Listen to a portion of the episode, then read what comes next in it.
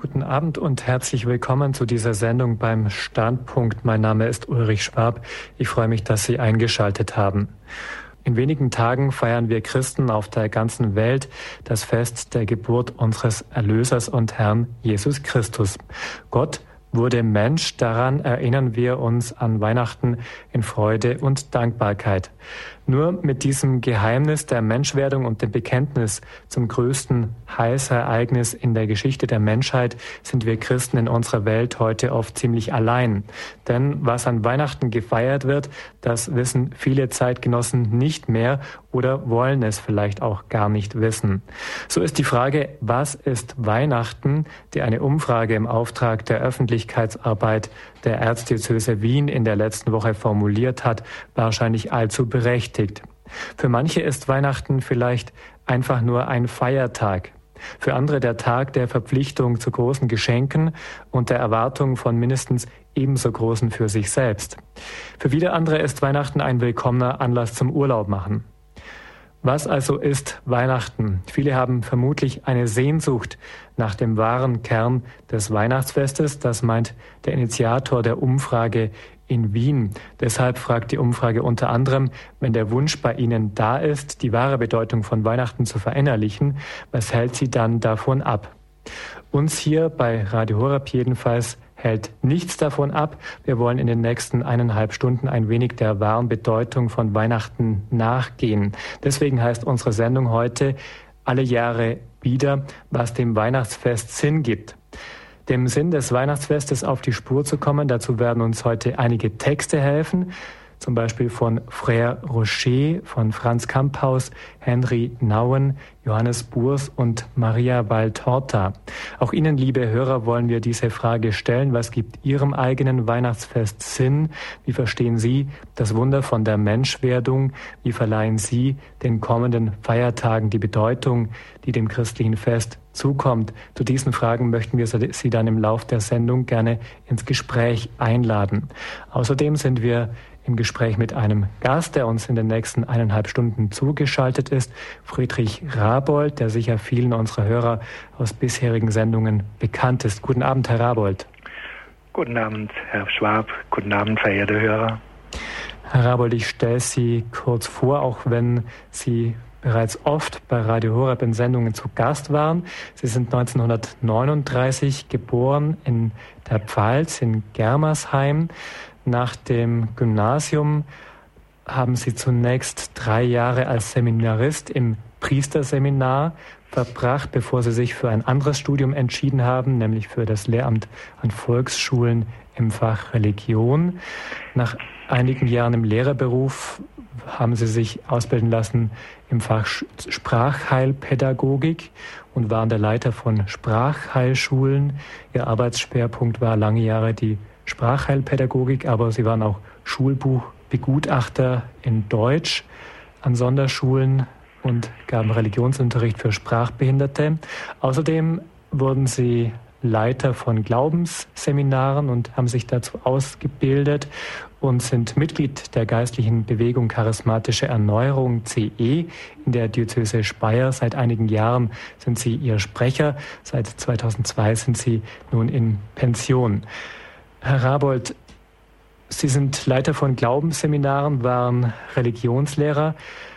Da haben Sie sich vermutlich in Ihrer Berufstätigkeit früher oft auch Gedanken gemacht, wie vermittle ich anderen etwas vom Sinn von Weihnachten?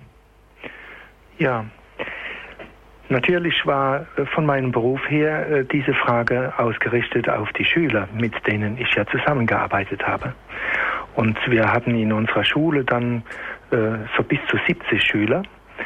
Und für diese Schüler war ich äh, auch der Religionslehrer für die katholischen Schüler. Und ich, wir haben sehr eng zusammengearbeitet, die evangelische Religionslehrerin und äh, ich als katholischer Religionslehrer. Und wir haben uns gemeinsam auf äh, Weihnachten mit den Schülern vorbereitet. Ein, es gab zum Beispiel jeden Montag nach dem ersten, zweiten, dritten und vierten Advent jeweils zu Beginn des Unterrichts eine große äh, Adventsfeier. Äh, da kamen alle Kinder dann wieder zusammen in die Aula und da stand der Adventskranz in der Mitte und wir haben Adventslieder gesungen miteinander. Und äh, das war für die Kinder schon etwas sehr, äh, etwas, was mit dieser Feierlichkeit einfach verbunden war. Von Anfang an schon. Mhm.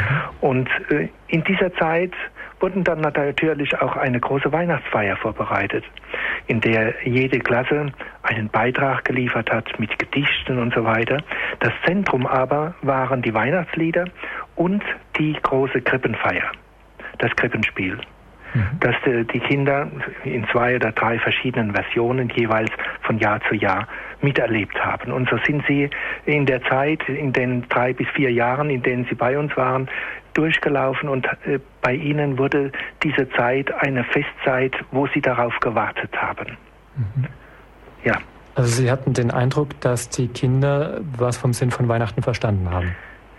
Es war wirklich so, dass dann bei dieser Weihnachtsfeier äh, ein, ein tiefes äh, Mitfühlen und tiefes Gefühl aufkam bei allen Kindern und es waren dort auch die Eltern dabei und es war eine sehr schöne Feier, die für viele Familien sehr wichtig war. Mhm. Ähm, wie viele Jahre liegt das ungefähr zurück, Herr Rabold? Tja, also ich bin von 85 bis, ähm, bis 2003 war ich äh, leider an der Schule in Rölsheim, an der mhm. Schule für Sprachbehinderte. Und vorher war das schon äh, äh in Landau gewesen. Ja, ab 2003 bin ich ja dann in die Rente gekommen. Ja, also gar nicht so lange. Ich frage Nein. jetzt auch deswegen, weil man heute den Eindruck haben kann, dass es immer schwieriger wird, Kindern oder überhaupt ja. den Menschen, die der Kirche vielleicht nicht nahestehen, äh, was vom Sinn von Weihnachten zu vermitteln. Ja, es ist, äh, man kann es schon vermitteln, aber man muss einen persönlichen Bezug zu den Kindern haben.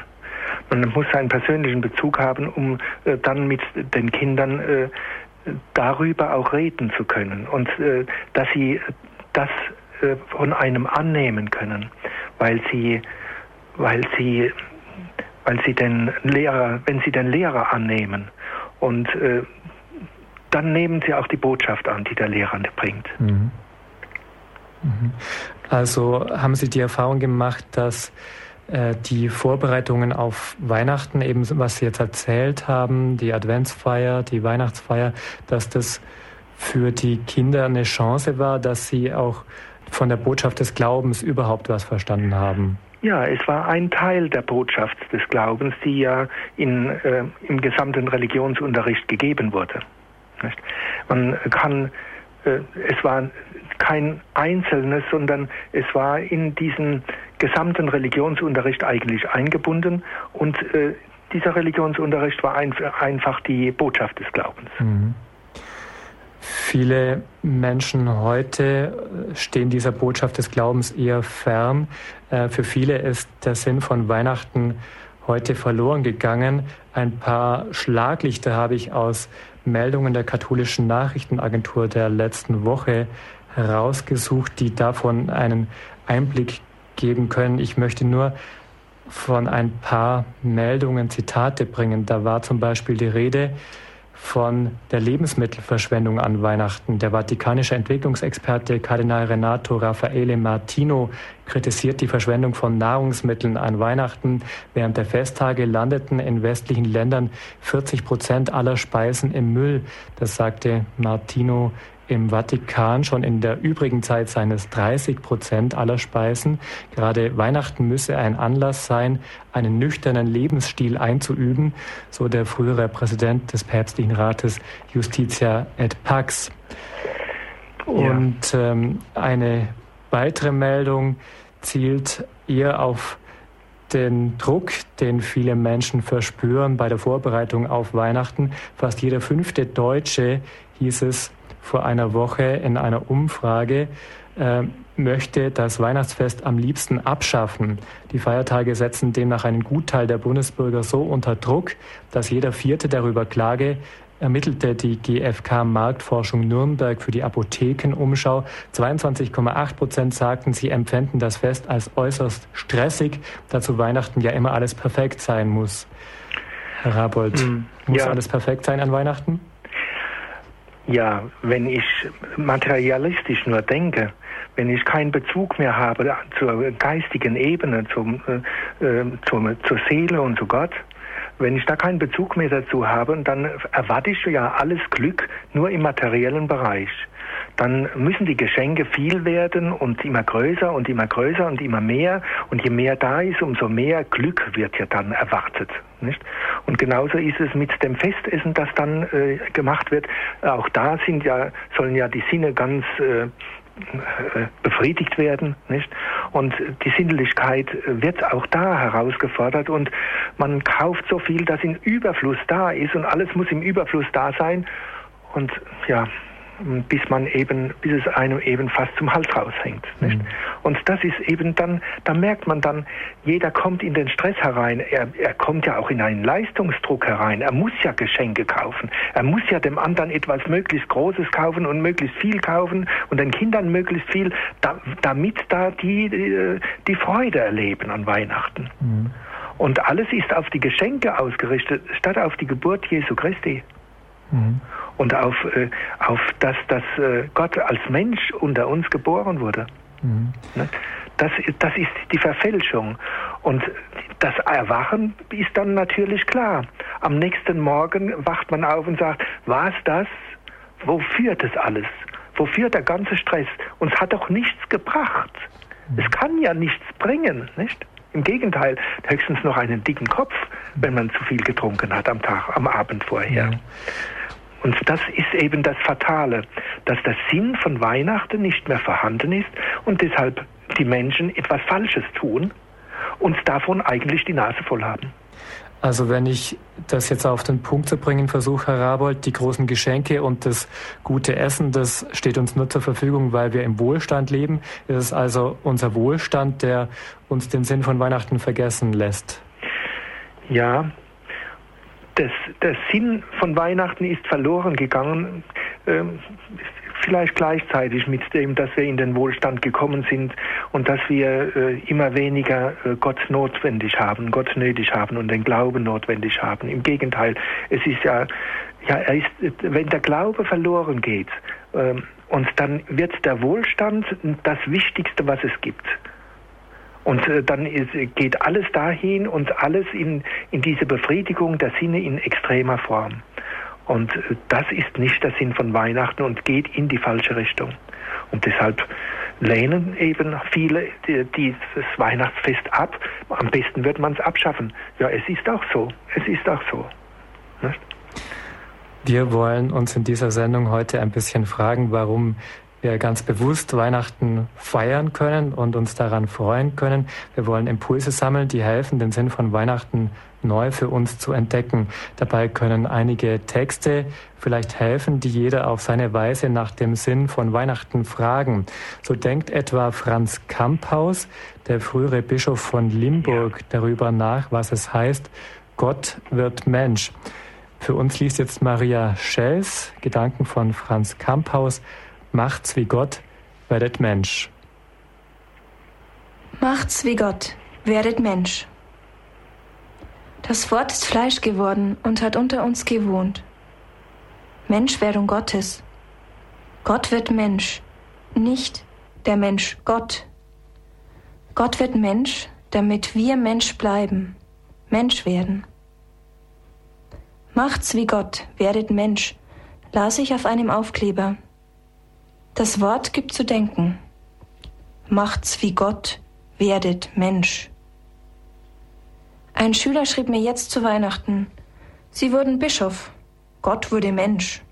Versuchen Sie, den Spuren Gottes zu folgen. Ich musste lange darüber nachdenken.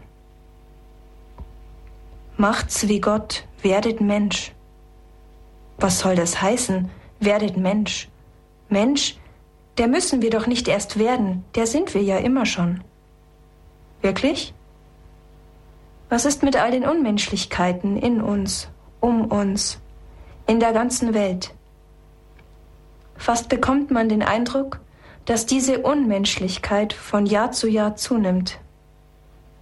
Ich brauche sie jetzt gar nicht aufzuzählen. Jeder von uns weiß, ein Lied davon zu singen. Was ist nur los mit der Welt? Ist sie noch zu retten? Unser Drang nach Unabhängigkeit. Macht's wie Gott, werdet Mensch. Man kann die Situation unserer Welt wohl kaum verstehen, wenn man nicht wahrnimmt, dass in uns, in ihr ein Drang steckt, der der Bewegung Gottes zuwiderläuft.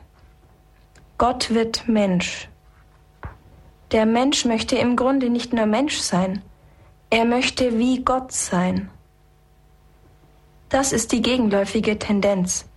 Sie sitzt uns von Adam und Eva her in den Knochen. Die Ursünde. Sein wollen wie Gott.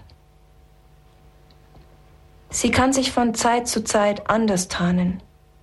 Selbstverwirklichung, sagt man heute. Der Mensch will unabhängig sein. Er nimmt sein Schicksal selbst in die Hand. Selbst ist der Mann und selbst ist die Frau. Wir schaffen das schon selbst mit der Welt. Wir nehmen das Schicksal der Geschichte selbst in die Hand. Können wir es tragen? Ob wir uns da nicht gefährlich überheben? Was ist, wenn der Mensch in vermeintlichem Drang nach Unabhängigkeit sich Gott entzieht. Ohne Halt im Absoluten, absolut ungesichert, verlangt er von sich selbst das Absolute. Er gebärdet sich wie Gott. Gotteskomplex hat ein bekannter Psychoanalytiker unserer Tage das genannt. Der Wahn, die Besessenheit, wie Gott zu sein. Wir machen das schon. Wir werden schon mit der Welt fertig. Allerdings. Die Folgen. Der Mensch, der im letzten nicht gehalten ist, der Gott nicht mehr im Rücken hat, dem sitzt die Angst im Nacken. Die Angst treibt ihn immer höher hinaus. Er muss sich selbst legitimieren. Er muss sich selbst und anderen beweisen, dass er wer ist dass er nicht untergeht. Angstbesessen strebt er voran. Eine Zeit lang haben wir dieses mörderische Unterfangen Fortschritt genannt. Heute sind wir damit vorsichtiger geworden. Was schreitet hier fort? Was ist da fortgeschritten? Ist die Menschlichkeit fortgeschritten oder die Unmenschlichkeit? Der Mensch mit dem Gotteskomplex der besessen ist von dem Größenwahn, wie Gott zu sein. Er wird im wahrsten Sinne des Wortes unmenschlich. Am Anfang dieses wahnwitzigen Treibens steht der Drang zur Autonomie und Selbstverwirklichung. Und am Ende steht die Selbstvernichtung. Das hat es noch nie auf der Erde gegeben. Das hat erst unsere Generation fertiggebracht. Die Menschheit ist durch Menschen vernichtbar geworden. So weit sind wir gekommen. Der Tag ist nicht mehr weit, sagte Tayyar de Chada, von nunmehr 50 Jahren. Der Tag ist nicht mehr weit, an dem die Menschheit wählen kann zwischen Selbstmord und Anbetung. In der Tat, der Tag ist nicht mehr weit. Er ist da. Wir können wählen. Was wählen wir? Wählen wir die Anbetung? Dazu sind wir eingeladen in jedem Gottesdienst. Die Anbetung soll zur Grundhaltung unseres Lebens werden. Wir sind eingeladen zu einem Leben, das Gott die Ehre gibt. Das ist der Weg, den unmenschlichen, selbstmörderischen Gotteskomplex zu durchbrechen und Mensch zu werden. Macht's wie Gott. Werdet Mensch. Ein Mensch, der die Grenzen seines Menschseins anerkennt und Gott die Ehre gibt.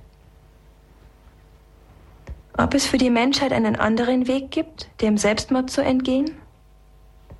Der Friede, von dem das Weihnachtsevangelium spricht, hat eine Voraussetzung. Ehre sei Gott in der Höhe der Mensch, der sein Menschsein anerkennt und Gott die Ehre gibt. Er wird dem Frieden in der Welt dienen. Das ist der Friedensdienst der Glaubenden. Wir sind zuallererst als Glaubende gefragt, als Menschen, die vom Größenwahn des Gotteskomplexes befreit sind und ihr Menschsein bejahen. Macht's wie Gott, werdet Mensch. Gott wird Mensch, um die Menschen davon abzubringen, Gott gleich werden zu wollen. Gott wird Mensch, nicht der Mensch Gott. Gott begegnet dem Menschen, der sein will wie Gott, in dem, der ganz Mensch sein will. Und das Wort ist Fleisch geworden und hat unter uns gewohnt. Menschwerdung.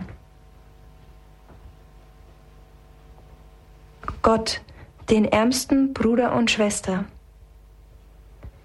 Einer von uns ist er geworden, in der entwaffnenden Menschlichkeit eines Kindes. In unsere Welt ist er gekommen, dorthin, wo wir sind, dorthin, wo Futterkrippen stehen, dorthin, wo man hungert und friert, wo man abgewiesen wird und allein dasteht dorthin, wo es Sünder und Sünderinnen gibt, Aussätzige und verlorene Söhne. Dorthin ist er gekommen. Er hat den Erweis seiner Göttlichkeit nicht dadurch erbringen wollen, dass er von oben herab mit majestätischem Wink alles regelt, sondern so, dass er auch den Ärmsten noch Bruder und Schwester wurde. Macht's wie Gott, werdet Mensch. Ein Licht geht auf. Mensch, da geht dir ein Licht auf. Das Licht, von dem das Evangelium spricht, das in der Finsternis leuchtet. Ein jüdischer Weiser fragte seine Schüler, kann man den Augenblick bestimmen, wo die Nacht zu Ende ist und der Tag anbricht?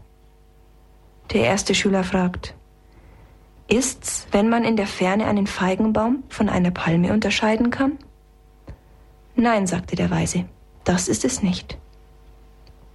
Ist's, fragte der zweite, wenn man ein Schaf von einer Ziege unterscheiden kann, ist das der Augenblick, wo die Dunkelheit weicht und der Tag anbricht? Nein, sagt der Weise, das ist es nicht. Aber wann ist denn dieser Augenblick gekommen? Wenn du, sagt der Weise, in das Gesicht eines Menschen schaust und darin den Bruder oder die Schwester erkennst. Dann ist die Nacht zu Ende, dann bricht der Tag an. Mensch, da geht mir ein Licht auf. Das Licht, das uns in Jesus, dem Bruder der Menschen, aufgegangen ist, damit wir in den vielen Gesichtern neben uns und über den Ozean hinweg den Bruder, die Schwester entdecken. Gebe Gott, dass uns ein Licht aufgeht, Gebe Gott, dass uns sein Licht aufgeht. Macht's wie Gott, werdet Mensch, das waren Gedanken von Franz Kamphaus. Wenn du, haben wir gerade gehört, in das Gesicht eines Menschen schaust und darin den Bruder oder die Schwester entdeckst, dann ist die Nacht zu Ende, dann bricht der Tag an. Ähm, Im nächsten den Bruder oder die Schwester entdecken, Herr Rabold, das fällt uns ja oft recht schwer. Warum ist das oft so schwierig? Ja, weil da etwas von uns gefordert wird, was wir eigentlich äh, sehr leicht übersehen. Wie oft denken wir vor allen Dingen an uns, dass es uns gut geht, dass wir etwas haben wollen, dass wir etwas brauchen, dass wir Liebe verlangen. Wie oft denken wir so rum? Und es ist nicht die Liebe, die wir äh, da verlangen, es ist die Selbstverwirklichung, der Egoismus, der in uns hochsteigt. Und den Bruder und die Schwester erkennen, das heißt selbstlos werden, den anderen höher stellen, dem, auf den anderen zugehen, dem anderen etwas geben, dem anderen das geben, was er braucht, was für ihn notwendig ist. Ja. Und gerade da, wenn ich das sehe, dann komme ich in eine ganz andere Beziehung zu dem anderen. Und dann ist das, dann geschieht in mir und im anderen die Liebe. Und die Liebe, das ist das Licht, das Licht der Seele, das Licht des Geistes, das da in uns aufgeht. Also dieser Frage wollen wir gleich nochmal nachgehen hier in der Standpunktsendung bei Radio Horeb. Was heißt es, dass wir im nächsten Bruder oder Schwester entdecken sollen? Ja. Wie sollen wir diesem Bruder begegnen oder dem Menschen, damit ich in ihm den Bruder sehe? Darum geht's gleich, aber davor hören wir ein wenig Musik.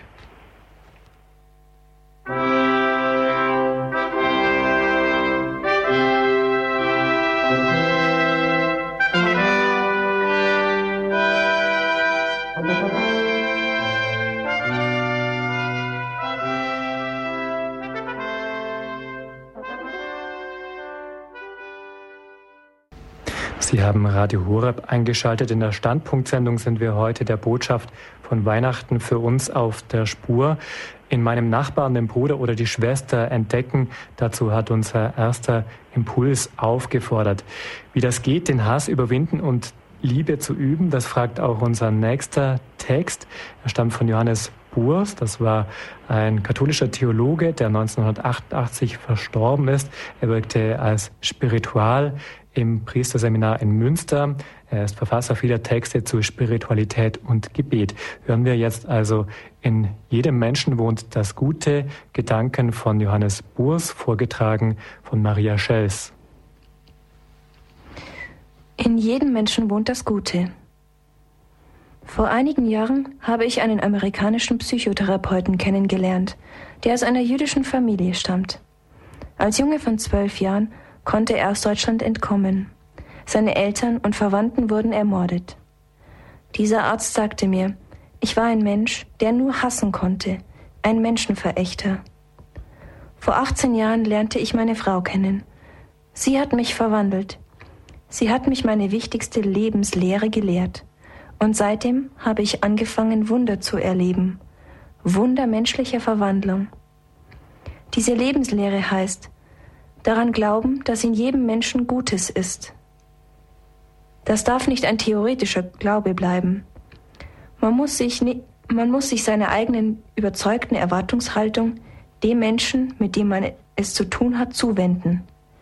In ihm ist das Gute. Es verlangt danach, sich verwirklichen zu können. Natürlich verbirgt sich das Gute im Menschen oft genug unter den seltsamsten Entstellungen und Verschüttungen. Aber, so sagte er, als Psychotherapeut habe ich gefunden, dass gerade in den seelischen Störungen, mit denen mich die Patienten aufsuchen, ein verfremdetes Zeichen des Suchens nach Gutsein, Heilsein und Richtigsein erkennbar ist. Fragen Sie nicht lange danach, so meinte er, ob meine Voraussetzungen dafür richtig sind. Praktizieren Sie es einfach. Versuchen Sie, bei aller berechtigten kritischen Wachheit, dem Menschen mit dieser Einstellung, mit dieser Erwartungshaltung zu begegnen. In ihm ist das Gute. Und Sie werden sehen, dass die Art und Weise Ihrer Begegnung mehr und mehr sich verwandelt. Die oft verborgenen unterbewussten Erwartungen sind von unheimlicher Konsequenz. In einer Notiz von Johannes dem 23. fand ich, es drängt mich, immer mehr der Güte des Herrn nachzueifern, der uns lehrt, alles von der guten Seite zu sehen, niemals aufzuhören zu verzeihen und Gutes zu tun. Meine Natur neigt dazu, eher die gute Seite der Menschen herauszufinden, statt Kritik zu üben und voreilige Urteile zu fällen jede Form von Misstrauen, gegen wen auch immer, vor allem aber gegen die Kleinen, die Armen, die Geringen. Jedes abwertende Urteil bereitet mir Schmerzen und tut mir im innersten Herzen weh.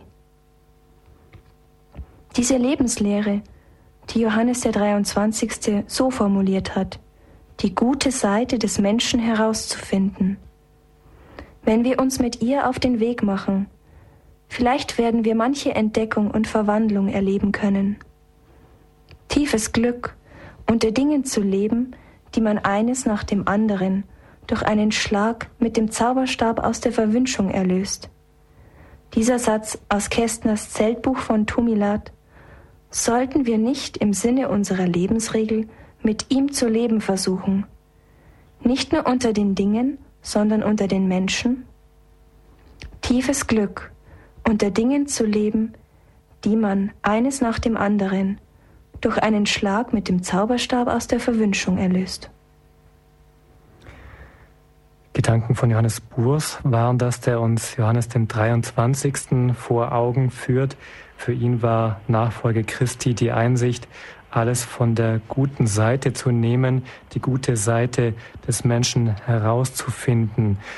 In der Standpunktsendung sprechen wir heute mit Herrn Rabold und sind auf der Suche nach dem Sinn von Weihnachten. Herr Rabold, Sie leiten ja auch Exerzitien, da geht es immer wieder um Heilung, um Versöhnung. Spielt denn auch da vielleicht diese Einsicht eine wichtige Rolle? Wir müssen versuchen, die gute Seite des anderen herauszufinden? Ja, eine der wichtigsten Botschaften, die also von mir her gesehen Jesus Christus uns gegeben hat, ist ein Gebot, das heißt, richtet nicht, damit ihr nicht gerichtet werdet. Es ist der Kernpunkt. Wenn wir anfangen, den anderen zu richten, dann, dann geschieht genau das, was vorhin gesagt wird. Wir haben Urteile, abwertende Urteile. Wir misstrauen. Wir lehnen den anderen ab. Und es entsteht zwischen uns der Hass. Das ist das Schlimme. Nicht? Und oft stehen wir in, diesem, in dieser Art des Hasses, schon in dieser Spielform des Hasses, dass wir den anderen ablehnen und schon Vorurteile haben. Und das, das riecht jeder, der uns entgegenkommt. Und das merkt auch der andere, wie wir ihm zu, zu ihm stehen. Und deshalb ist es das Wichtige, was hier steht, ja, das Gute im anderen erkennen. Das Gute im anderen suchen, das Gute im anderen ja zum Ausdruck bringen. Das ist das, was, wozu wir aufgefordert sind. Einen ganz ähnlichen Ansatz verfolgt auch unser nächster Autor, unser nächster kurzer Impuls. Äh, Frère Rocher ist der Verfasser dieses Textes, der Gründer der Gemeinschaft von Tessé. Was für Johannes Burs das Gute im anderen ist, das ist für Frère Rocher die Gabe, die Gott dem Menschen gegeben hat. Wir hören also die Gabe entdecken, verfasst von Frère Rocher. Die Gabe entdecken. Öfter als früher fragen mich Jugendliche, was ist das Stärkste in ihrem Leben? Ohne zu zögern erwidere ich, vor allem das gemeinsame Gebet und in diesem die langen Zeiten der Stille. Gleich danach kommt als das Schönste in meinem Leben einen Menschen im persönlichen Gespräch in seiner Ganzheit erkennen. Sowohl die innere Dramatik, die sich kaum eingestehen lässt, der aus dauerndem Scheitern oder einem inneren Bruch herrührende Komplex, wie auch die unersetzlichen Gaben, durch die hindurch das Leben in Gott in einem Menschen alles vollbringen kann. Es genügt nicht, mit einem Mitmenschen nur das zu teilen, was sein Inneres unfrei macht. Man muss auch die besondere Gabe herausfinden, die Gott ihm gegeben hat, den Grundpfeiler seiner ganzen Existenz. Hat man diese Gabe oder diese Gaben einmal ans Licht gebracht, dann stehen alle Wege offen. Gar nicht weiter eingehen auf die Komplexe, Verwirrungen, Misserfolge, die gegensätzlichen Kräfte, für die sich ihrerseits wieder tausend einander widersprechende Begründungen finden lassen – sondern so bald wie möglich in die wesentliche Phase eintreten. Das heißt, die einmalige Gabe, die in jedes menschliche Wesen hineingelegten Talente entdecken, damit sie nicht begraben bleiben, sondern in Gott zur Entfaltung gebracht werden. Die Gabe entdecken, das waren Gedanken von Frère Rocher, vorgetragen von Maria Schels. Hat man diese Gabe einmal ans Licht gebracht, heißt es, darin, wie wir gerade gehört haben, dann stehen alle Wege offen.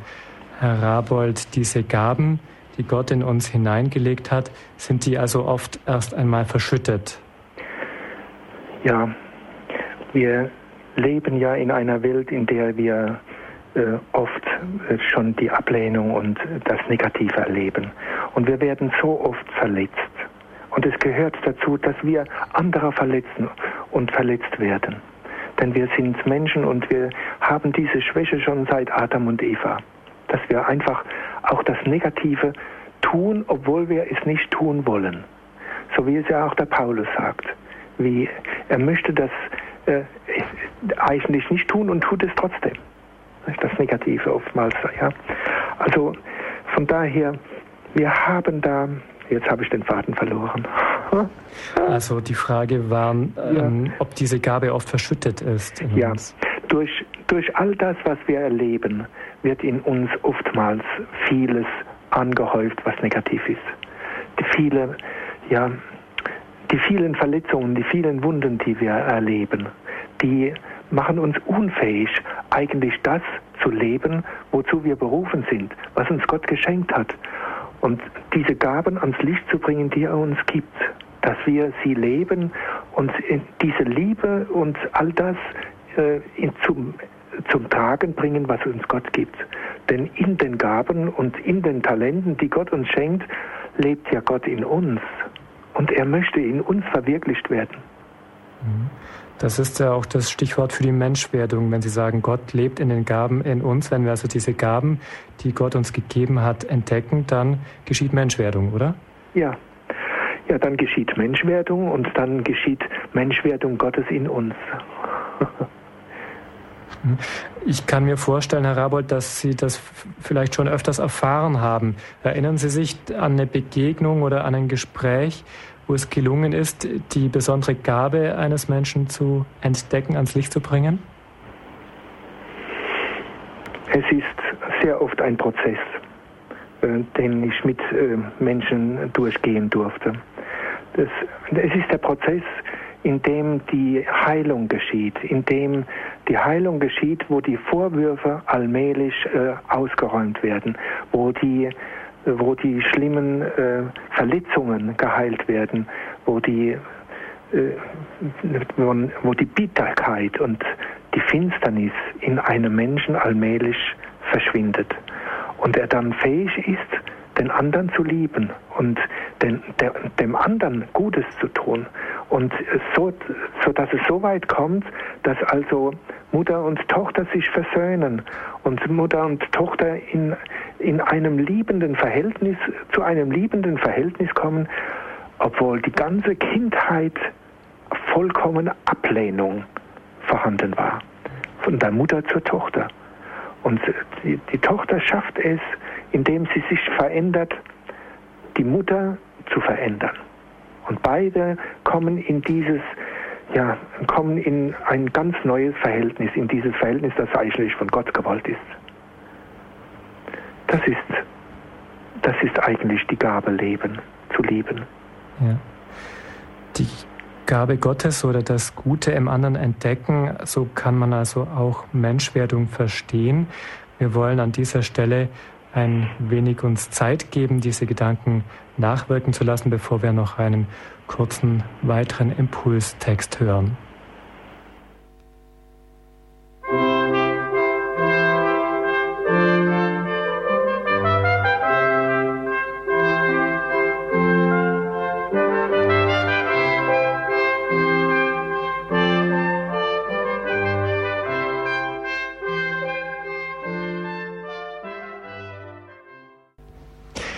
Der Sendung Standpunkt bei Radio Horeb haben Sie eingeschaltet. Mein Name ist Ulrich Schwab. Schön, dass Sie mit dabei sind. Wir fragen heute, was dem Weihnachtsfest Sinn gibt.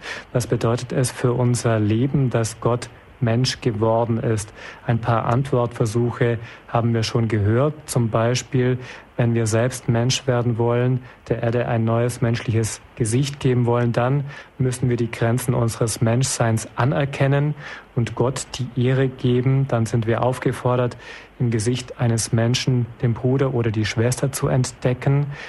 Wir können aber auch der Güte Gottes nacheifern, indem wir den Hass überwinden und daran glauben, dass im Menschen das Gute wohnt, oder aber wir versuchen die Gabe herauszufinden, die Gott dem Menschen gegeben hat. Wo Menschen gemeinsam Weihnachten feiern, da kommt vielleicht noch ein weiterer Aspekt dazu durch die Geschenke, die an Weihnachten nicht wegzudenken ist. Dabei ist das Schenken manchmal einfacher als das Annehmen eines Geschenkes. Das meint jedenfalls Henry Nauen. Er war Theologe und Psychologe. 1996 ist er verstorben. Hören wir seinen Text Die Kunst, ein Geschenk anzunehmen. Die Kunst, ein Geschenk anzunehmen. Annehmen fällt oft schwerer als geben. Geben ist sehr wichtig. Einsicht geben, Hoffnung geben, Trost geben, Halt geben, Rat geben, Unterstützung geben, finanzielle Hilfe geben, vor allem uns selbst geben. Ohne Geben gibt es keine Geschwisterlichkeit. Doch Annehmen ist ebenso wichtig, weil wir durch das Annehmen dem Geber deutlich machen, dass er ein Geschenk anzubieten hat. Sagen wir, vielen Dank, du hast mir Hoffnung gegeben. So machen wir dem Geber bewusst, wie wertvoll uns seine Gabe ist. Es genügt oft schon ein Blick dessen, der empfangen hat, aus dem ein Gebender erkennt, dass es ein Geschenk war, das er überreicht hat. Schenkt uns jemand eine Uhr und wir tragen sie nicht, wurde die Uhr eigentlich nicht angenommen. Macht uns jemand einen Vorschlag und wir gehen nicht auf ihn ein, wurde der Vorschlag im Grunde nicht angenommen. Stellt uns jemand einen Freund vor und wir übersehen ihn, muss er sich von uns nicht, ange nicht angenommen fühlen. Etwas anzunehmen ist eine Kunst. Es bedeutet, einem anderen zu gestatten, Teil unseres Lebens zu werden und sich von einem anderen abhängig zu machen.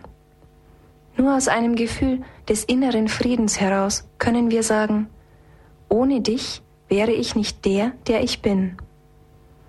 Etwas von Herzen annehmen zu können, ist deshalb ein Zeichen von Demut und Liebe. Viele Menschen fühlen sich dadurch tief verletzt, dass sie ein Geschenk machten, das nicht richtig angenommen wurde. Lasst uns Menschen sein, die von Herzen annehmen können.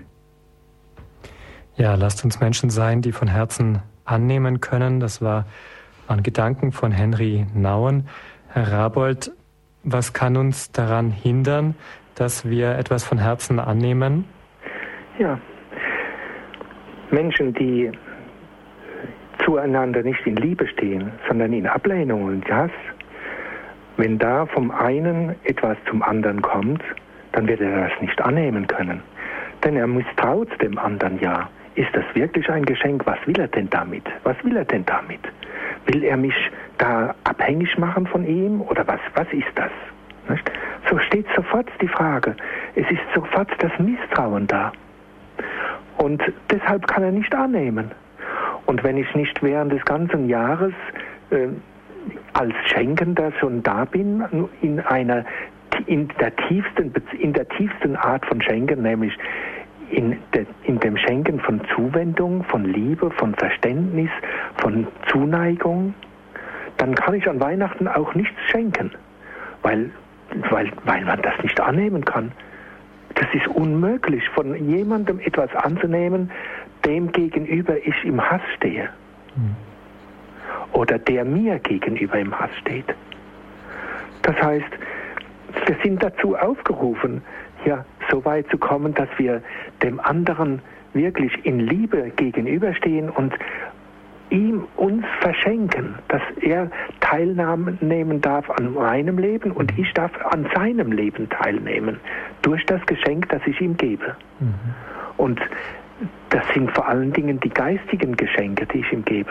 Nicht die materiellen, äh, nicht die 100-Euro-Scheine und so weiter. Das ist nicht Geschenk. Nein, es ist, dass diese Geschenke, diese, diese materiellen Geschenke müssen Ausdruck der geistigen Geschenke sein, der, der Liebe, die ich dem anderen schenken möchte. Mhm. Nur in gesagt, diesem Sinne kann ich, kann der andere das dann annehmen. Und wenn der andere dann in dieser äh, diese Liebe merkt und dann ja, dann äh, ist dann quert die Freude ein. Mhm. Vielleicht gehört noch mehr dazu, Herr Rabold. Sie haben jetzt gesagt, wir dürfen nicht in der Ablehnung dem anderen Menschen gegenüberstehen. Sie haben auch gesagt, dass wir vielleicht befürchten, abhängig zu werden von jemand. Genau das äh, benennt ja auch Henry Nauen, wenn er schreibt, ja. anzunehmen bedeutet, einem anderen zu gestatten, Teil unseres Lebens zu werden und sich von einem anderen abhängig zu machen. Will uns das vielleicht auch Jesus sagen an Weihnachten? Macht euch von mir abhängig? Ja, Jesus, Jesus möchte ja ähm, äh, sich verschenken. Er möchte ja sich verschenken, dass wir ganz äh, ihm gleich oder ihm ähnlich werden. Er möchte uns alles schenken, was er hat, nämlich die, das ewige Leben, diese ewige Freude. Er möchte uns befreien von all dem, was uns bindet an das Negative. Und das bedeutet wirklich, dass wir uns von ihm abhängig machen, dass wir Ja sagen zu ihm, dass wir äh, ganz uns auf, auf ihn ausrichten. Und ja, dass wir auf ihn horchen und eigentlich ihm gehorchen. Und das ist das Zeichen von Liebe, dass ich auf den anderen horche, was er möchte und ihm das gebe, was er möchte. Ja, das ist Horchen und Gehorchen. Gehorchen ist ein Zeichen von Liebe und, und, abhängig, die ich, und einer Abhängigkeit, in die ich selbst von mir aus gerne hineingehe, in der ich mich geborgen fühle. Mhm. Ja, liebe Hörerinnen und Hörer, an dieser Stelle wäre das nun auch unsere Frage an Sie. Können Sie Geschenke annehmen? Wenn wir heute über das nachdenken, was dem Weihnachtsfest Sinn gibt, dann wollen wir auch wissen, wie Sie persönlich die Botschaft der Menschwerdung Gottes verstehen. Haben Sie Menschwerdung schon mal in Ihrem Leben erfahren? Was tun Sie damit bei Ihrer Feier des Weihnachtsfestes die Bedeutung seiner Botschaft zur Geltung kommt?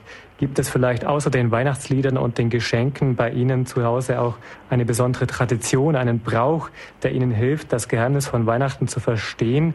Wie gelingt es Ihnen zum Beispiel in die Haltung der Anbetung zu kommen, für die wir uns entscheiden müssen, damit wir Mensch werden? Das haben wir in einem Impuls gehört. Was erinnert Sie an Weihnachten, an die Menschwerdung? Wie setzen Sie es in Ihrem Leben um? Alles das interessiert uns jetzt gleich nach der nächsten Musik.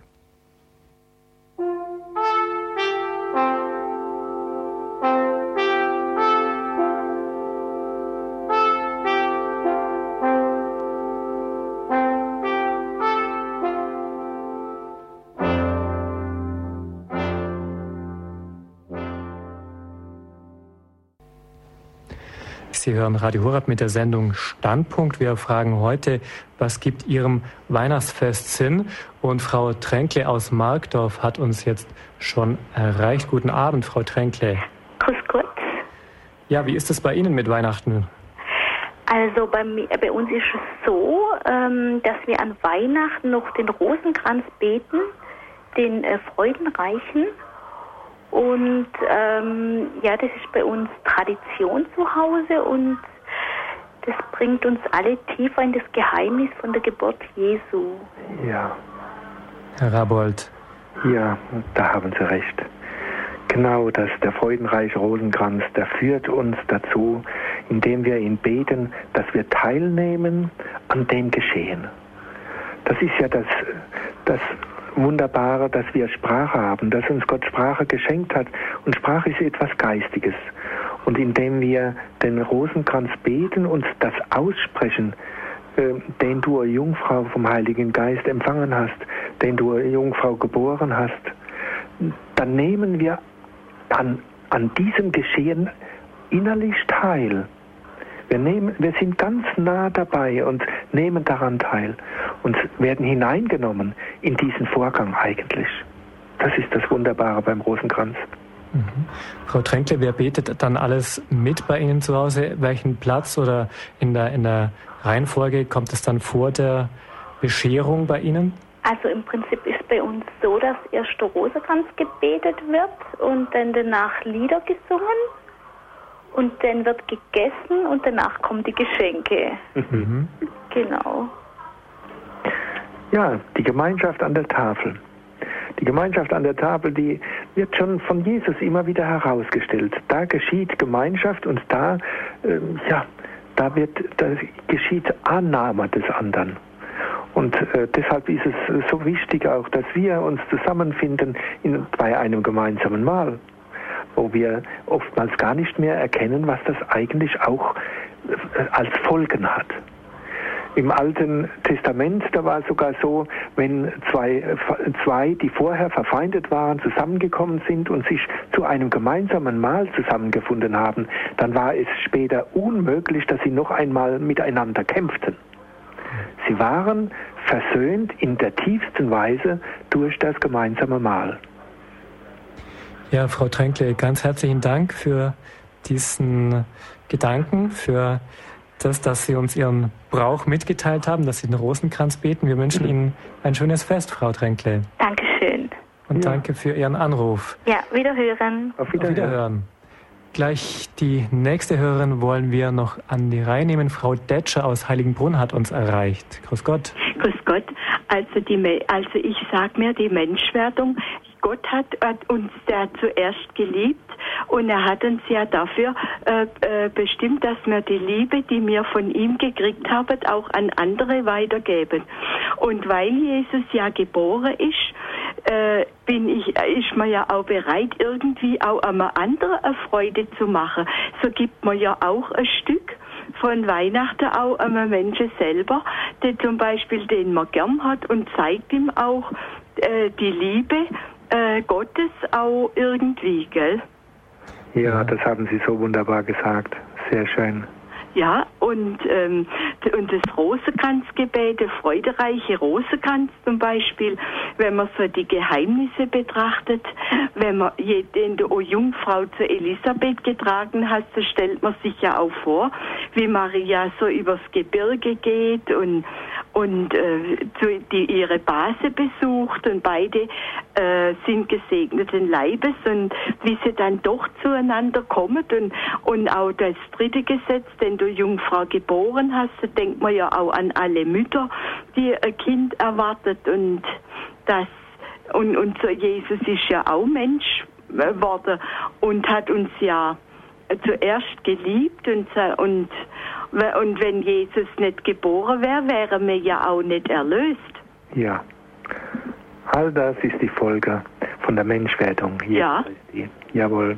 Auch dass wir liebesfähig werden, kommt nur daher, dass Gott auch Mensch geworden ist.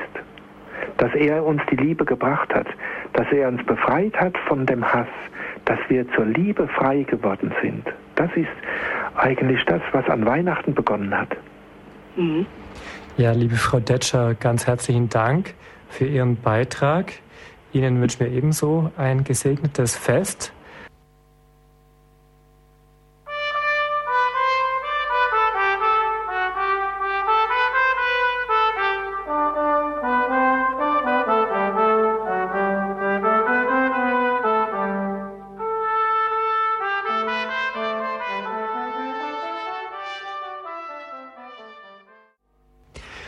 Sie hören Radio Horeb mit der Sendung Standpunkt.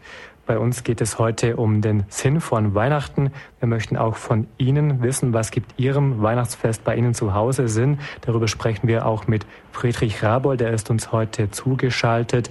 Er ist der Leiter von Exerzitien und Sprecher der charismatischen Erneuerung im Bistum Speyer. Ja, Liebe Hörerinnen und Hörer, wie verstehen Sie das Wunder von der Menschwerdung? Wie verleihen Sie den kommenden Feiertagen die Bedeutung, die das Fest für uns Christen hat? Diese Nummer hat auch der Dominik aus der Nähe von Aschaffenburg gewählt. Guten Abend, Dominik. Grüß Gott, Herr Schwab und grüß Gott, Herr Pfarrer.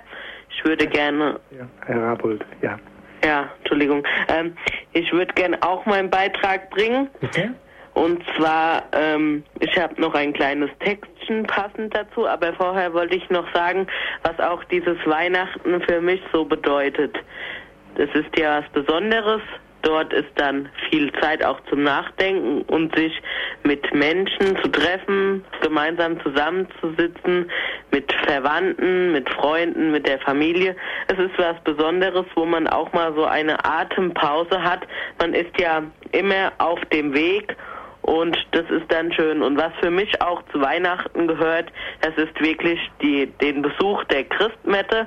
Man feiert ja die Geburt Christi, das Licht, das in die Welt kam, uns zu, um uns zu erlösen und ähm, dann die Eucharistiefeier, das zweite Mal, wo Jesus auferstanden ist und uns wieder errettet von dem Tod, wieder Licht in unsere Welt gebracht und es passt für mich immer so sehr schön zusammen und deshalb ist es auch ein wichtiger Aspekt für mich, die Christmette und den Besuch der Eucharistie.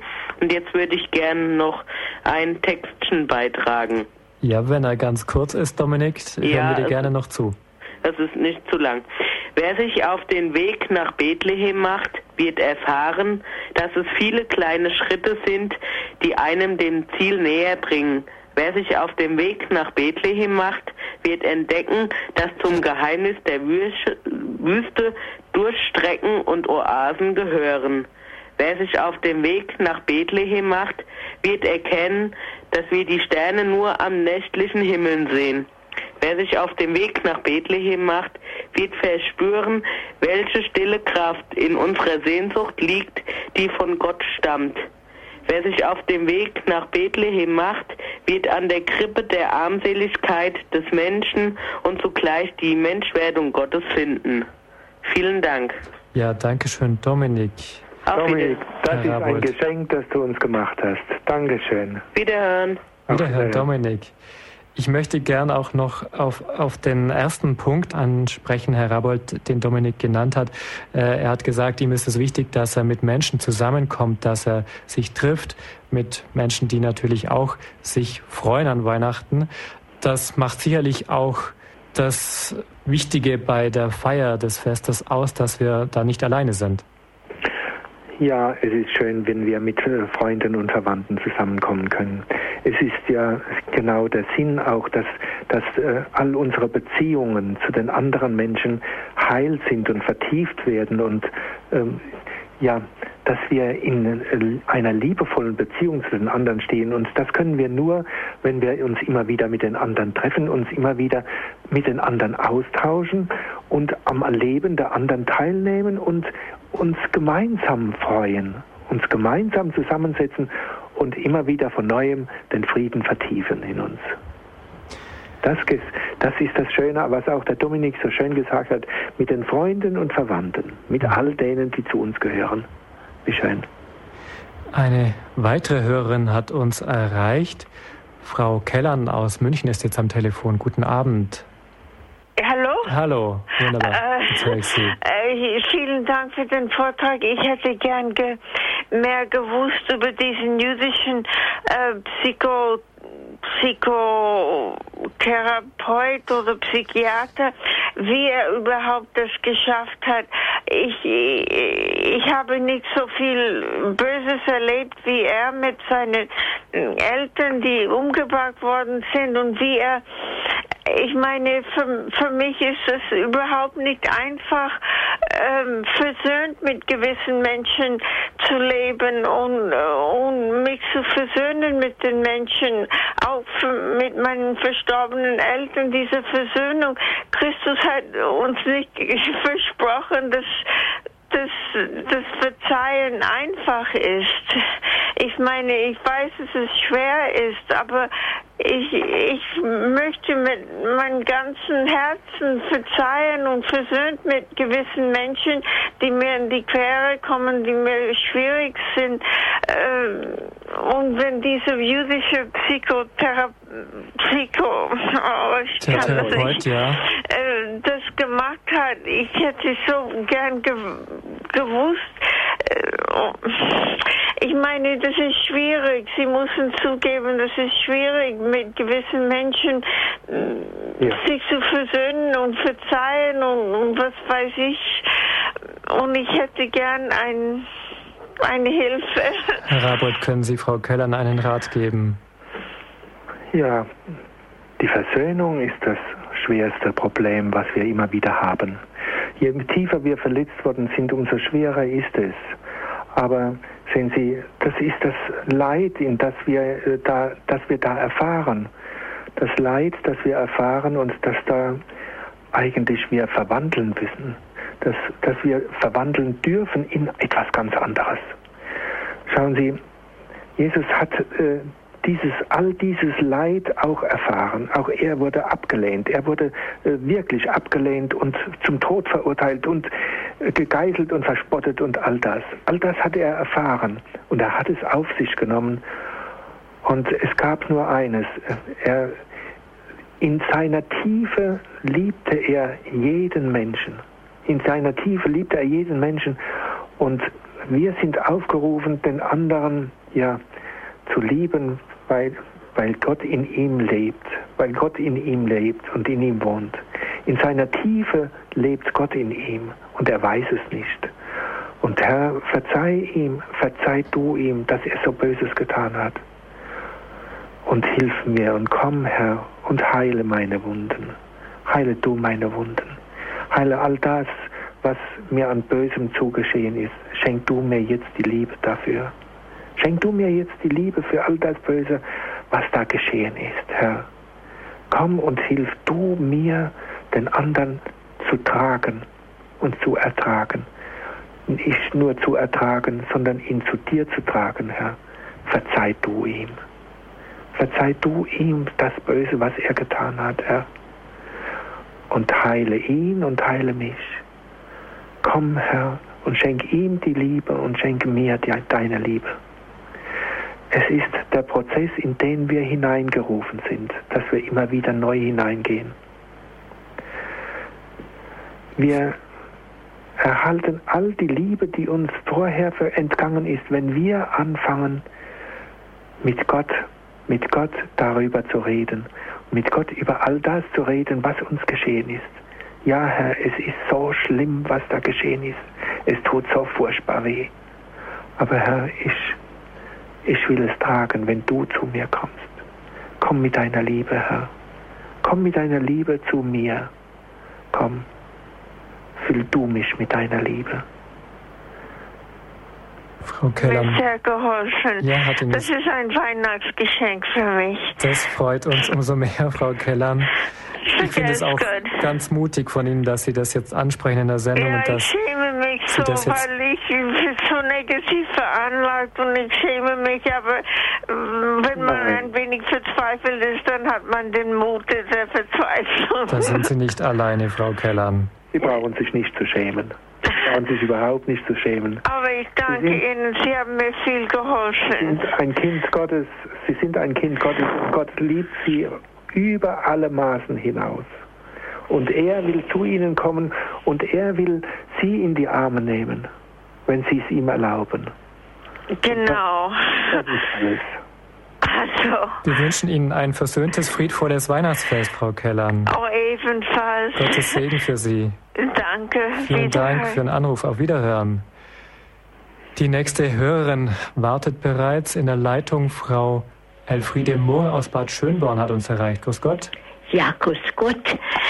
Ähm, zuerst mal ganz herzlichen Dank, Herrn Rabold, für die vielen Referate, die mich persönlich sehr bereichert haben. Und nun möchte ich ganz kurz erzählen, wie wir Weihnachten feiern. Die ganze Familie geht zuerst in die Christmette.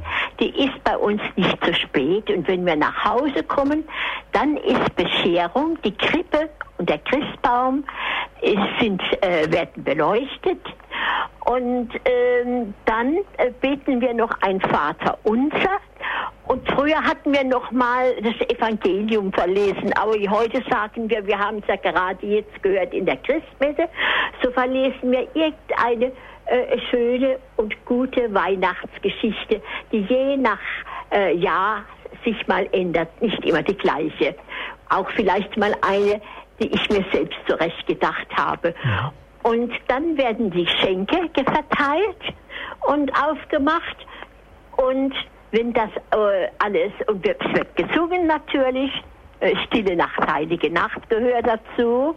Äh, und äh, die Lieder, die eben äh, die Kinder, äh, das sind ja alle schon erwachsen, aber ich sag noch unsere Kinder, beziehungsweise es sind jetzt meine Enkelkinder.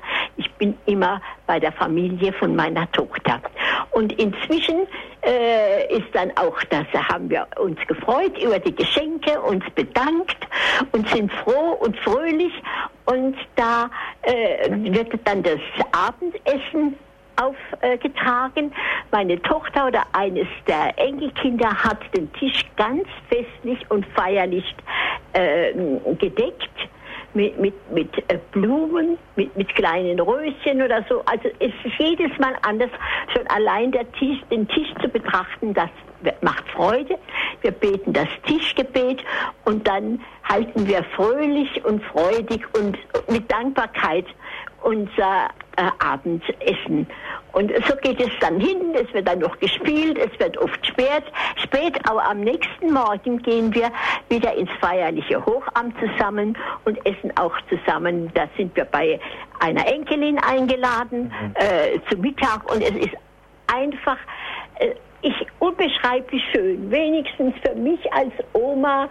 Äh, ich kann das gar nicht beschreiben und ich denke, es geht mir so gut mit den Kindern, das habe ich gar nicht verdient und ich wünsche es im Herzen all vielen anderen und beim Tischgebet sage ich auch immer dazu, Herr, gib auch allen, die nichts haben. Amen. Das wollte ich Ihnen sagen. Ja, das klingt großartig. Und, und ich wünsche Ihnen eine äh, ganz fröhliche Weihnachtszeit über das Kind in Bethlehem. Auf Wiederhören. Auf Wiederhören, Frau Mohr, und vielen Dank, Herr Rabold. Ich glaube, wer sich so freuen kann und so aus ganzem Herzen feiern kann, da beantwortet sich die Frage nach dem Sinn von Weihnachten selbst. Ja, es, der Sinn von Weihnachten wird gelebt dabei. Mhm. Wie schön. Ja, wir wollen gleich noch die nächste Hörerin zu Wort kommen lassen. Frau Gärtner ist jetzt dran. Grüß Gott. Ja, grüß Gott. Grüß Gott, Herr Rappelt. Ähm, ich habe jetzt nebenher einfach ähm, Weihnachtskarten geschrieben für meine Nichte und Neffe. Die sind in einem pubertären Alter jetzt. Es ist ganz arg schwierig. Sie wollen Geld. Und ich möchte was schenken und persönlich. Und dann habe ich gerade einfach so aus dem Herzen geschrieben, das Wichtigste an Weihnachten ist, dass das Jesu-Kind kommt. Und möchte in euer Herz. Also ich habe das für jeden ganz persönlich geschrieben und habe hier nebenher die Sendung angehört. Ähm, ja, und ich habe Dienstenweihnachten, ich bin Krankenschwester und der Heilige Abend, da gehe ich in die Christmette und dann freue ich mich unendlich, mit meinem Jesuskind allein zu sein. Ich bin alleine. Ja. Und ich habe dann Diensten, da hoffe ich einfach auch, ja, dort ein bisschen das Licht hinzutragen dürfen zu die Patienten, zu meinen Kollegen und ähm, dann am zweiten Feiertag trifft sich die Familie bei meiner Mutter und meine Mutter, die war dieses Jahr einfach ein bisschen gefrustet und hat sich überlegt, ob sie feiern soll. Und in mir ist gerade einfach das Wichtigste ist, dass Jesuskind das kommt und öffnet euer Herz. Und ich habe dann gedacht, gerade so, ich habe mir vorgestellt, ob ich einen Wunsch äußern durfte, wenn ich zu Hause bin, wenn die Familie zusammen ist, dass ich Geschichte vorlese und dann vielleicht den Rosenkranz gemeinsam mal bete. Das ist schon der allergrößte Wunsch, so ganz lang. Vielleicht wird die Gnade geschenkt und ich habe einfach einen wunderschönen Text auch gekriegt von meiner Freundin, der einfach über die Liebe spricht und genau das aussagt. Und ähm, ja, ja, dass man einfach immer ein Stück mehr, die Liebe kommt selbst zu dir. Sie will in dir wohnen. Lass das Jesu-Kind ein und das, das ist die Botschaft von Weihnachten und vielleicht darf sie dich sich jedes Jahr ein bisschen mehr tiefer werden. Ja. Das ist mein Weihnachtswunsch und ich habe einen ganz schönen Text. Vielleicht darf ich ihn vorlesen. Er ist nicht lang. Mhm. Und es ist vor allem für die Frau, die die, die vorletzte Frau, die angerufen hat. Ja. So ein tiefer Text. Ja, bitte. Gerne. Ja. Meister, wo wohnst du? So fragten mich meine Jünger. Ich wohne dort, wo man mich einlässt. Ich wohne bei dir, wenn du das willst. Ich wohne in dir, wenn du dein Herz für mich öffnest. Ich wohne in den tiefsten Tiefen deiner Seele, wenn du mit mir leben möchtest. Wage das Leben mit mir. Wage die Freundschaft mit deinem Gott. Wage die Geschwisterlichkeit mit deinem Bruder Jesus. Wage den Sprung in den Brunnen. Und am tiefsten Grund deiner Seele wirst du mich finden. Öffne die Tore weit für mich, damit ich zu dir kommen kann damit ich dich lieben kann, damit ich dir helfen kann, damit, damit ich auch deine Freude mit dir teilen kann. Fürchte mich nicht, denn ich bin kein schrecklicher Gott. Ich bin kein drohender Gott. Ich bin auch kein strafender Gott. Ich bin die Liebe und die Liebe verströmt sich. Die Liebe beglückt. Die Liebe verzeiht. Die Liebe bittet dich. Öffne dich weit damit ich zu dir kommen kann. Das hohe Lied der Liebe, ja. Ja. Und das bedeutet für mich gerade Weihnachten einfach. Schön, Frau Gärtner. Herr Rabold, was möchten Sie Frau Gärtner noch antworten? Frau Gärtner, ich wünsche Ihnen, dass Sie all die Aussagen, die Sie jetzt äh, Jesus in den Mund gelegt haben und die Jesus gesagt hat, gerade von sich aus beantworten und sagen, ja, ich will ja. den Sprung wagen, ja, ich wage, ja, ich will. All das, dass sie dazu Ja sagen können. ja. und es tun, indem sie in, im Krankenhaus sind und all ihre Patienten mit einer Freundlichkeit und mit einer Liebe begegnen und mit einem Ja zu all ihren Forderungen. Ja. Ja. Ja. Gut, Frau Gärtner. Ich herzliches Vergelt's Frohe Weihnachten. Ja, Ihnen auch. Frohe gesegnete Ihnen Weihnachten. Auch vergelt's Gott, Frau Gärtner. Ja. Vielen Dank für Ihre guten Gedanken. Wir wollen ganz kurz noch Frau Dombrowski, unsere letzte Anruferin, zu Wort kommen lassen, bevor wir noch einen Text vorbereitet haben. Bitte, Frau Dombrowski. Ja, grüß Gott, äh, grüß Gott, auch Herr Pfarrer Rabold. Ja. Ich bin ein großer Verehrer von Ihnen über KTV und Radio Horeb. Sie haben mir selber schon sehr viel gebracht. Also, ich wollte eigentlich auch die drittletzte Hörerin kurz zu der Stellung nehmen, weil sie, weil sie sich so hart tut mit dem Vergeben. Ich bin selber sehr tief verletzt worden äh, von meiner Mutter und von meinem Bruder, also wirklich massiv. Und ich habe längst verziehen. Und zwar ist es mir eigentlich nicht schwer gefallen. Ich habe den Vergebungsrosenkranz gebetet und ich bete ihn äh, jetzt auch nicht mehr ganz so äh, regelmäßig, aber immer wieder und hoffe, dass äh, mein Bruder dadurch ähm, praktisch Rettung findet sozusagen, wenn man so, wenn man so sprechen darf. Und, äh, und, es, und äh, bei diesem Vergebungsrosenkranz, da heißt es auch, Herr, äh, Jesus mein Herr, du kennst meine Schuld, befreie mich, erlöse mich, du kennst alle offenen und verborgenen Verletzungen, die mir zugefügt wurden. Hilf mir zu vergeben, heile die Wunden meiner Seele, aber jetzt kommt, hilf auch allen, die ich verletzt habe, die, mir zu vergeben. Amen. Und das war das eine. Und das andere, ich bin dadurch, durch diese ganze Sache, meine Schwester ist mit 49 Jahren gestorben, die war also ein Herz und eine Seele für mich. Jetzt bin ich mit meiner Tochter allein und ich war früher auch eine Großfamilie, genauso wie die Hörer vorher erzählt haben. Wir haben zu 20 gefeiert, es war wunderschönes Weihnachten und jetzt feiere ich mit meiner Tochter im kleinen Kreis, kann genauso schön sein, auch mit Gebet, mit Musizieren, mit Christmette, ganz genauso mit feierlichem Essen.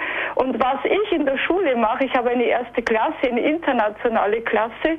Äh, ich habe das erste Mal ein Kreuz ins Klassenzimmer gehängt, war nicht drinnen. Aber was ich jetzt damit sagen will, jetzt im Dezember habe ich also jeden Tag jedem Kind ein, ein, ein kleines Tannenzweiglein gegeben, eine Kerze.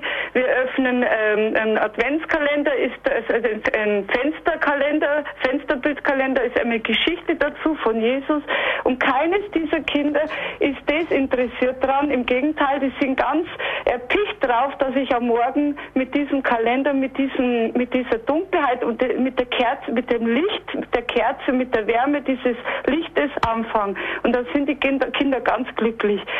Also vergeben ist gar nicht so schwer. Man muss es nur wollen und mit Hilfe Gottes Jesus um Hilfe bitten, dann schafft man es. Das wollte ich so sagen. Ja, und da sieht man auch, dass die Hörer von Radio Horeb nicht allein sind. Ja. Dass sie eine Gemeinschaft bilden und der eine an den anderen denkt ja. und mit dem anderen zusammen in Verbindung tritt. Ja. Ja, wie schön. Ja, frohe Weihnachten, Herr Pfarrer Rappelt und, und allen und dem Radio Horeb-Team. Frohe Weihnachten und ja, danke. Weihnachten. Bitte, Herr. Vielen Dank, Frau Dombrowski.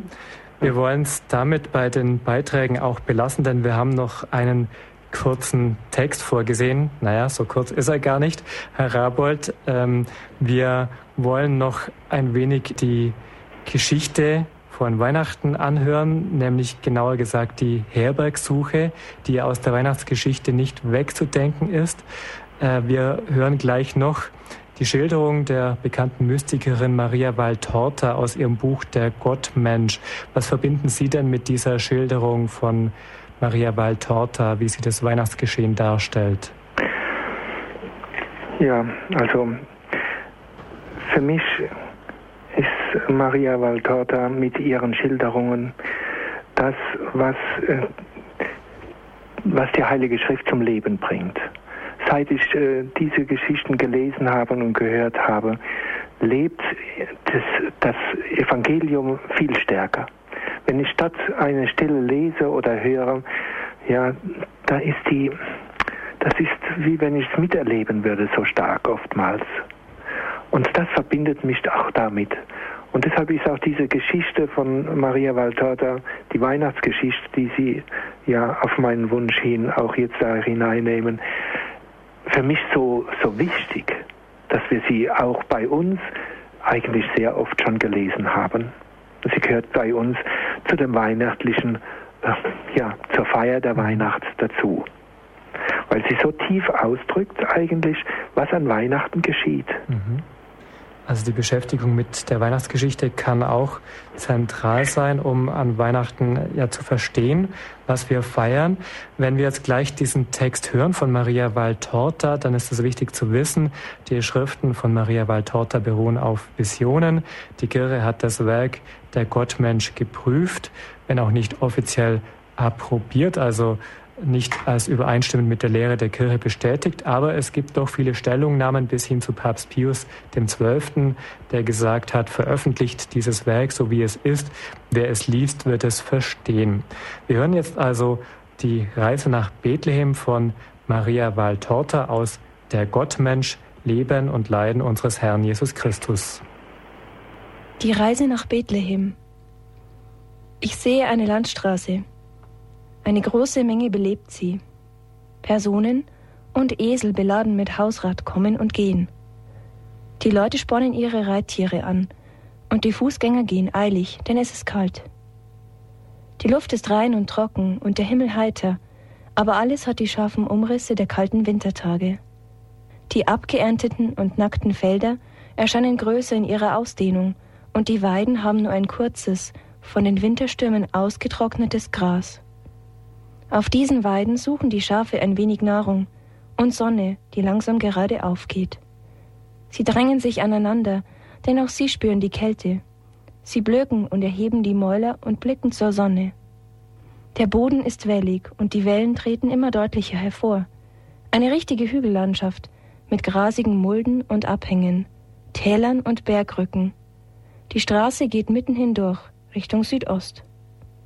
Maria sitzt auf einem grauen Esel, ganz eingewickelt in einen schweren Mantel. Vor dem Sattel ist die Truhe befestigt mit den notwendigen Dingen. Josef geht an der Seite und hält die Zügel. Bist du müde? fragt er von Zeit zu Zeit. Maria schaut ihn lächelnd an und antwortet Nein. Nach dem dritten Mal fügt sie hinzu Du wirst müde sein, weil du zu Fuß gehst. Ach ich, das macht mir nichts aus. Wenn ich doch nur einen zweiten Esel gefunden hätte, dann hättest du es bequemer und wir kämen schneller vorwärts. Aber ich habe keinen mehr gefunden. Alle brauchen jetzt die Reittiere. Aber nur Mut. Bald sind wir in Bethlehem. Hinter jenem Berg ist Ephrata. Sie schweigen. Wenn die Jungfrau schweigt, scheint sie sich zum inneren Gebet zu sammeln. In ihre Gedanken versunken, lächelt sie sanft. Sie blickt auf die Menge, doch scheint sie nicht Männer und Frauen, Alte und Hirten, Reiche und Arme zu unterscheiden. Sie sieht das, was nur sie sehen kann. Hast du es kalt? fragt Josef, denn es hat sich ein Wind erhoben. Nein, danke. Aber Josef glaubt ihr nicht. Er betastet ihre mit Sandalen bekleideten Füße, die seitlich des Eselchens herabhängen und die man kaum unter dem langen Gewand hervorragen sieht. Sie müssen sich wohl kalt anfühlen, denn er schüttelt den Kopf und nimmt eine Decke, die er sich umgehängt hatte, und wickelt sie um die Beine Marias. Er zieht sie auch über ihren Schoß, so dass die Hände unter Decke und Mantel gut warm sind. Sie begegnen einem Hirten, der mit seiner Herde die Straße überquert, um von einer Weide auf der rechten Seite zu einer auf der linken zu gelangen. Josef wendet sich ihm zu, um ihm etwas zu sagen. Der Hirte nickt. Josef nimmt den Esel an den Zügeln und zieht ihn hinter der Herde auf die Weide. Der Hirte holt einen einfachen Napf aus der Tasche, melkt ein großes Schaf mit vollem Euter und gibt den Napf Josef, der ihn Maria anbietet. Gott segne euch beide, sagt Maria, dich für deine Liebe und dich für deine Güte. Ich werde für dich beten. Kommt ihr von weit her? Aus Nazareth, antwortet Josef. Und wohin geht es? Nach Bethlehem. Eine weite Reise für eine Frau in diesem Zustand. Ist es deine Frau? Es ist meine Frau. Habt ihr jemanden, der euch Unterschlupf geben wird? Nein. Schlimme Sache. Bethlehem ist voller Menschen, die von überall her gekommen sind, um sich einschreiben zu lassen oder die auf der Durchreise sind. Ich weiß nicht, ob ihr eine Unterkunft finden werdet. Kennst du den Ort? Nicht besonders. Nun, ich werde dir etwas sagen, um ihretwillen. Er zeigt auf Maria. Sucht die Herberge. Die wird zwar voll sein. Ich sage es euch, damit ihr einen Anhaltspunkt habt. Dort ist ein großer Platz, der größte mit einem Brunnen. Auf dieser Landstraße gelangt ihr direkt zu ihm. Ihr könnt ihn nicht verfehlen. Die Herberg ist groß und niedrig, mit einem großen Eingangstor. Sie wird voll sein. Wenn ihr aber in der Herberge und in den Häusern keinen Platz findet, dann geht hinter der Herberge den Feldern zu. Dort sind Ställe im Berg, die den Händlern auf dem Weg nach Jerusalem manchmal dazu dienen, ihre Tiere einzustellen, wenn für diese in der Herberge kein Platz mehr ist. Sie sind feucht und kalt und ohne Türen. Aber sie sind immerhin eine Zuflucht, denn deine Frau, sie darf nicht auf der Straße bleiben. Vielleicht findet ihr dort einen Platz und Heu zum Schlafen und für den Esel. Gott möge euch begleiten. Und Gott schenke dir Freude, erwidert Maria. Josef hingegen sagt, der Friede sei mit dir. Sie machen sich wieder auf den Weg. Vom Hügel aus, den sie gerade erstiegen haben, sieht man eine breite Mulde. In dem Tal, das sich nun vor ihnen auftut, liegen überall Häuser. Das ist Bethlehem. Sieh, nun sind wir in der Heimat Davids, Maria. Jetzt wirst du dich ausruhen können. Du scheinst sehr müde zu sein. Nein, ich dachte, ich denke. Maria ergreift die Hand Josefs und sagt mit einem seligen Lächeln, ich denke, dass gerade jetzt die Zeit gekommen ist. Gott der Barmherzigkeit, was machen wir? Habe keine Angst, Josef. Sei geduldig. Siehst du, wie ruhig ich bin? Aber du leidest doch wohl sehr. Oh nein, ich bin voller Freude. Eine Freude so groß, so stark, so schön und unfassbar, dass mein Herz ganz laut schlägt und zu mir sagt, er kommt, er kommt. Er sagt es bei jedem Schlag. Es ist mein Kind, das an mein Herz pocht und spricht. Mama, hier bin ich. Ich komme, dir den Kuss Gottes zu geben. Oh, welch eine Freude, mein Josef. Aber Josef ist nicht so freudetrunken. Er denkt an die Dringlichkeit, eine Unterkunft zu finden und beschleunigt seine Schritte. An jeder Tür fragt er, alles ist besetzt. Sie kommen zur Herberge. Diese ist überfüllt bis unter die primitiven Säulengänge, die den großen Innenhof umgeben. Alles ist voller Menschen, die bivakieren. Josef lässt Maria auf dem Esel drinnen im Hof zurück und geht, um in den anderen Häusern zu suchen. Entmutigt kehrt er zurück. Es ist nichts zu finden. Die schnelle winterliche Dämmerung beginnt ihre Schleier auszubreiten. Josef fleht die Gastwirte an. Er bittet Reisende. Sie sind kräftige und gesunde Männer, und dort ist eine Frau unmittelbar vor der Geburt ihres Kindes.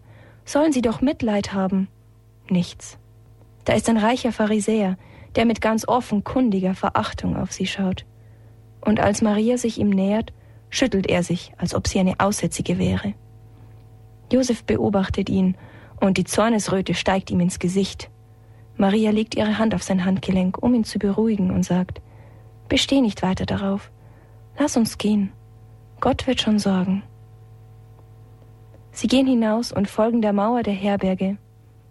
Dann biegen sie in eine Gasse ein, die zwischen der Herberge und armseligen Häusern liegt. Sie gehen hinter der Herberge weiter und suchen. Tatsächlich finden sie die Höhlen, mehr Keller als Ställe, so tief gelegen und feucht sind sie. Die schönsten sind bereits belegt. Josef wird mutlos. He, Galiläa, ruft ihm ein alter Mann zu.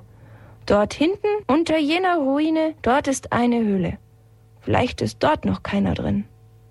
Sie eilen hin. Es ist wirklich eine Höhle.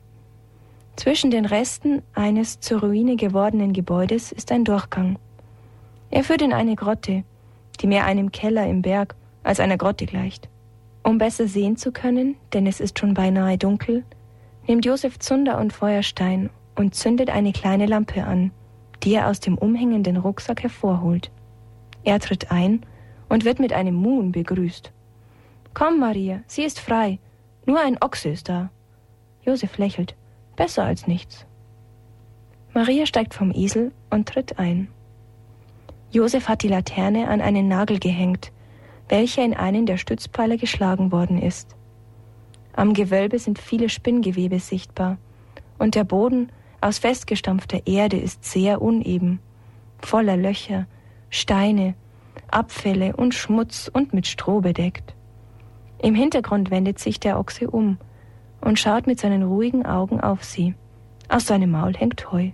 Es befinden sich noch ein plumper Schemel und zwei Steine in der Ecke bei einer Mauerspalte. Der Ruß in diesem Winkel zeigt, dass sich hier eine Feuerstelle befindet. Maria nähert sich dem Ochsen. Es ist kalt. Sie legt ihre Hände auf seinen Hals, um sie zu wärmen. Der Ochse mut und lässt es geschehen, als verstünde er. Auch als Josef ihn fortdrängt, um viel Heu in die Krippe zu schütten und Maria ein Lager zu errichten, wehrt er sich nicht. Die Krippe besteht aus zwei Teilen. Aus dem einen frisst der Ochs und der andere darüber ist eine Art Gestell, in dem sich der Heuvorrat befindet. Dieses Gestell nimmt Josef. Der Ochse macht dem Esel Platz, der müde und hungrig gleich zu fressen beginnt.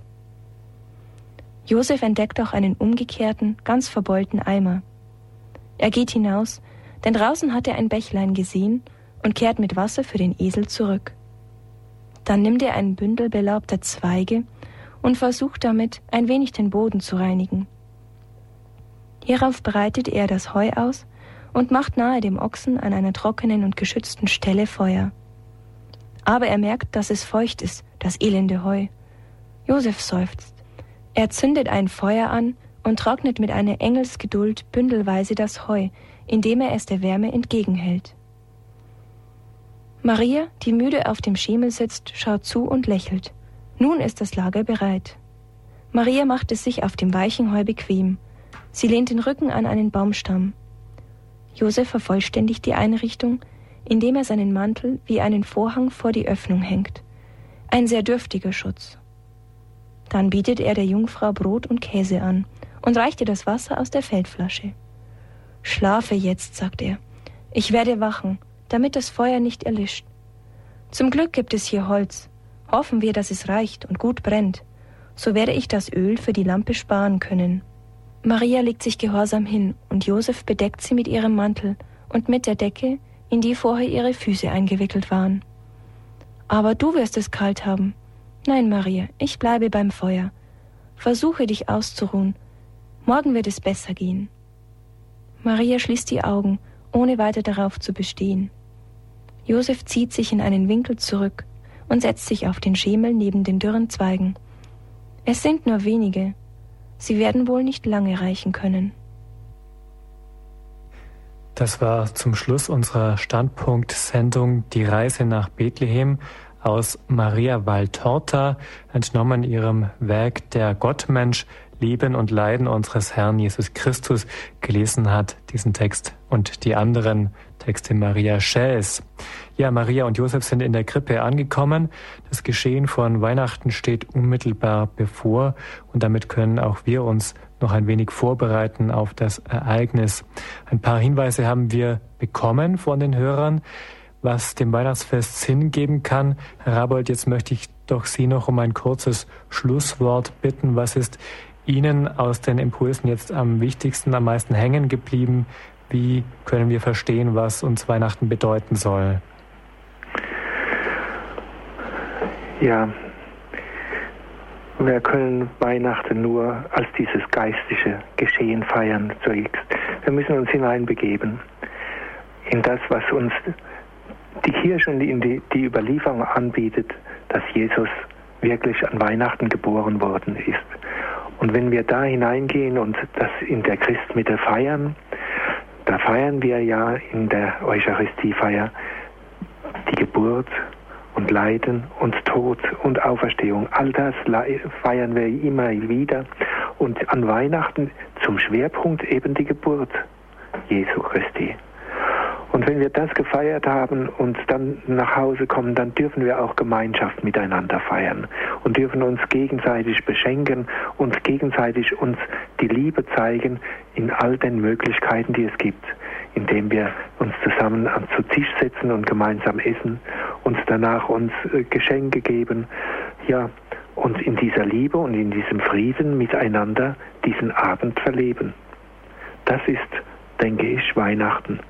Und wenn wir dieses dann mit einer Geschichte noch vertiefen können, uns mit Liedern es weiter noch feiern können, das, dann dürfen wir diese Freude miterleben, die in Weihnachten drin liegt. Ja, liebe Hörerinnen und Hörer, das war unsere Sendung Standpunkt, was Weihnachten Sinn verleiht. Darüber haben wir mit Friedrich Rabold gesprochen. Er ist Sprecher der charismatischen Erneuerung im Bistum Speyer, Leiter von Glaubensseminaren und Exerzitien. Herr Rabold, ganz herzlichen Dank, dass Sie bei uns waren. Ja, bitte gern. Unser Dank gilt auch Maria Schels, die die Texte gelesen hat, ebenso wie der Technik und der Regie. Helmut Hartmann und Gabriele Lemmen-Feldkes haben uns heute hier im Studio begleitet. Auch Ihnen, liebe Hörer, die angerufen haben, Ihnen möchten wir ganz herzlich Dankeschön sagen bleibt mir noch Ihnen zu wünschen ein gesegnetes Weihnachtsfest. Schön, dass Sie eingeschaltet haben, dass Sie zugehört haben. Ich wünsche Ihnen auch, dass Sie für sich etwas von dem Wunder der Menschwerdung an den Feiertagen erfahren dürfen. Und jetzt zunächst eine gute Nacht wünscht Ihnen Ihr Ulrich Schwab.